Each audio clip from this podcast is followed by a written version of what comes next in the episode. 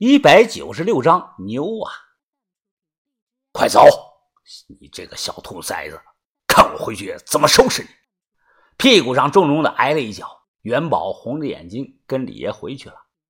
目送二人离开，我进屋啊，把听到的事儿告诉了把头。这个事儿啊是小轩干的，但我们所有人都逃不了干系，一定要做到万无一失啊！大理国土司的后代，水官云峰啊，你怎么昨天不说啊？把头眉头紧锁，额头上的皱纹都挤到了一起，看起来很是担忧啊。我苦着脸说道：“我我我也是刚刚才知道什么是土司啊，还是李爷说的。把头啊，水官是个什么意思啊？是大官？可能是因为年纪大了，把头这段时间老是犯困，经常啊靠抽烟提神他弹了弹烟灰，说道：“啊，啊，不是什么大官是古代啊，云南土司制度体系内的一种官职，现在啊，应该早就没了才对呀，怎么还会有啊？现在啊，传下来的有水官通宝和火官通宝两种铜钱，不是流通货币，就是云门土司专门陪葬用的冥币呀。把头说：“这种冥币我不知道，没听说过。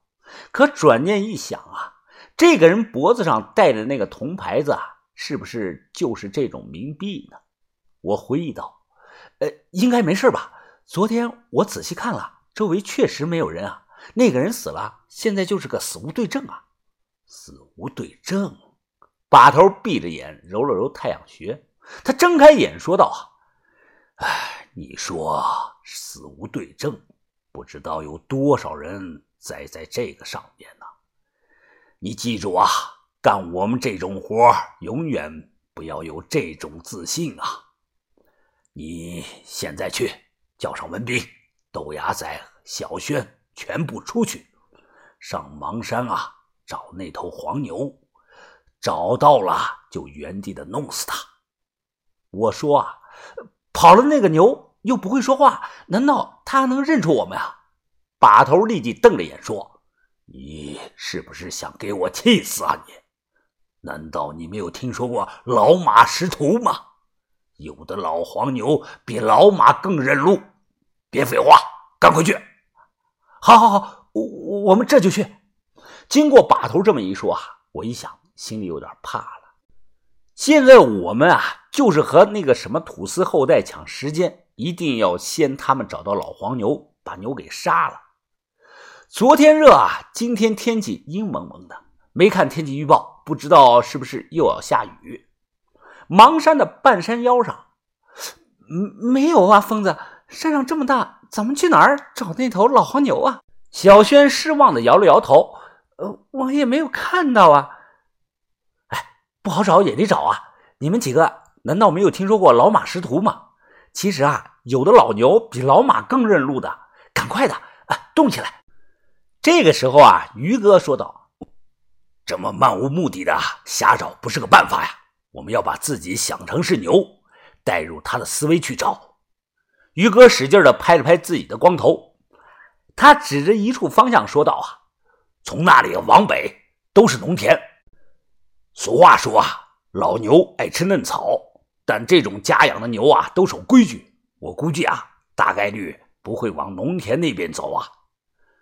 于哥转头又指着另外的一个方向说道：“所以啊，我们应该啊往这边找。水源地啊，周围的草最肥。我们先找到山里的小溪，然后啊，兵分两路，沿着河岸两边找。你们觉得怎么样啊？这个办法可以。我点头说：就这么干。”穿过几片树林，走到邙山的深处，在一条小溪边上，我们分开了找。我和小轩往北，他俩呢往南。我们约定啊，要是到了晚上八点还没有找到，就回来这里碰头。水流声潺潺，伴随着树上的知了叫声，我和小轩并排的走着。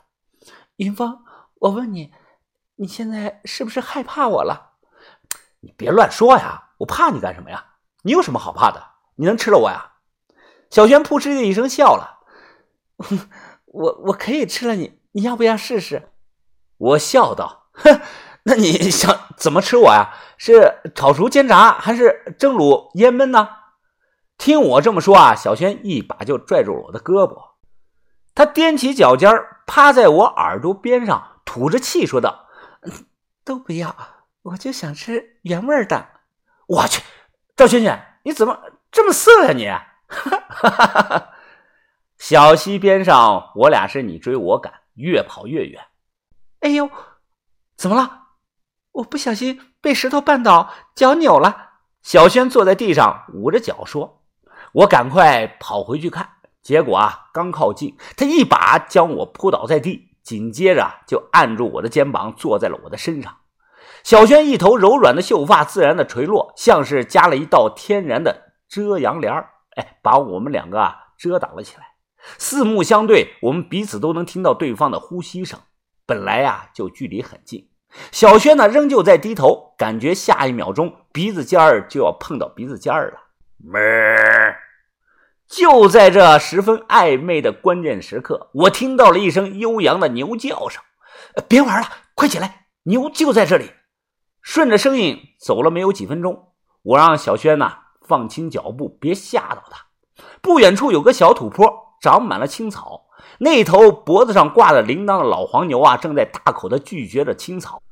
老黄牛啊，为了赶那个苍蝇，边吃草是边摇头，铜铃铛被晃得直响。小轩啊，没跟我说话，他突然从自己内层的衣服里抽出来一把开刃的匕首，然后啊，一脸怒气冲冲的朝着老黄牛走了过去。哪曾想到啊！那头老牛看到小轩，像是看到了山里的老虎，突然“哞”的长叫了一声，转头就跑。哎操！别跑啊！下一刻啊，突然从草窝里窜出来一个二十多岁的年轻人，他一把扯住了老牛脖子上的铃铛绳子。突然看到个陌生人，小轩拿着锋利的刀，双手背到了身后。这个年轻人啊，拽着老黄牛，慢慢的下来土坡，看到了我。他哎了一声，笑着说：“我去，怎么又碰到你了？哈，你来这深山里干什么呀？”小轩刀寒背在身后，他狐疑的扭头看向我，那眼神好像是在说：“啊，这谁呀？云峰，你认识？啊真是太意外了，我也没想到啊，能在这里碰到他。这个年轻人啊，就是上次说自己活了两千年的那个人。当时啊，他在鸿沟附近挖铜钱。”我尴尬的笑了笑。哼是是，好巧啊！哎，兄弟啊，你在这里干什么呢？哎呀，还能干什么了？呃，这不是来找牛吗？刚才啊，顺便用探测器探了探，看看能不能找到什么宝贝了。他从身后摸出来那把手持式的金属探测器，皱着眉说道：“结果啊，屁宝贝也没有，这玩意儿太太浅了，只能在河道边用一用。”我听啊，这个探宝仔的语气。他好像跟死了的那个采药汉子是亲戚呀，我有些心虚，问道：“兄弟，你你光找牛吗？”